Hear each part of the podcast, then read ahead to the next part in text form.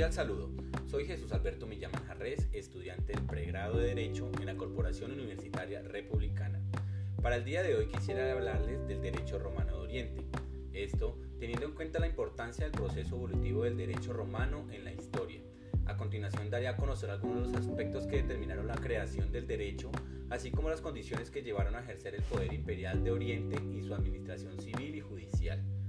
Para ello debemos tener en cuenta que el Imperio Romano de Oriente fue también conocido como el Imperio Bizantino, que se originó en el año 395 después de Cristo, cuando el emperador Teodosio dividió el Imperio Romano en dos, de Oriente y Occidente respectivamente. Los bizantinos eran una pluralidad de pueblos que fusionaron la cultura de los griegos y romanos, lo religioso y lo pagano, las costumbres orientales y occidentales, conservando los aspectos culturales de la antigüedad, relaborándolo bajo nuevas formas. La enseñanza del derecho se distinguió o diferenció en la parte oriental de la occidental, en que esta última se enfocaba en la protección de la cultura jurídica que había sido desde sus orígenes un patrimonio exclusivo de la enseñanza de Occidente.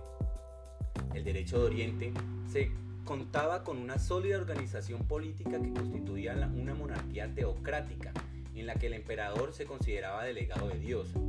Esta con una burocracia civil, el ejercicio, el ejército, perdón, y la iglesia, que a su vez era la voz del gobernante. Ahora bien, si la enseñanza del derecho en la cultura occidental ejercía convergencia en la doctrina, que la historia de la jurisprudencia se conservaba como fidelidad a su cultura y respeto a sus juristas y protagonistas.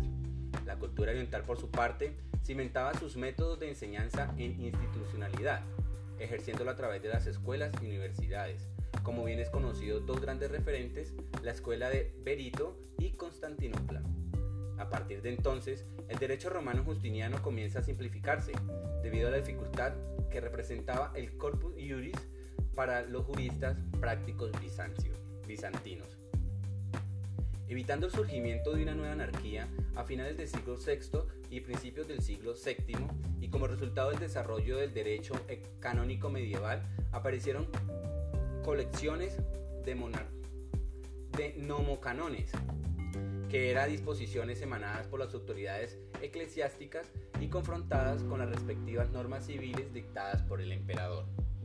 El derecho era enseñado a quienes querían aprenderlo, de ahí que se daba la enseñanza práctica directa. Justiniano afirmaba que la ciencia iuris se debía enseñar, entre tanto los juristas afirmaban que se debía crear. Allí se marcaba la diferencia entre normas jurídicas relativas y las relaciones entre personas y la comunidad y las normas sacras que comprendían la relación entre personas y los dioses, donde la iglesia ungió un papel preponderante. El Bizancio fue el centro económico considerado el más importante del mundo medieval, mayormente agraria. Las propiedades estaban en manos de la iglesia y la aristocracia se desarrolló un importante comercio internacional que contaba con una moneda, para ese entonces, entonces el pesante, aceptado por otros mercados hasta el siglo XI. De lo presente podemos concluir la importancia del proceso evolutivo del derecho romano oriental en la historia, el cual nos permite identificar los cambios que han generado en cada momento del cual determinó la creación del derecho como su concepción política, religiosa, económica y cultural. Bajo este contexto se analizan las diferencias entre la época, permitiendo un mayor entendimiento de los fenómenos históricos como su evolución. Muchísimas gracias.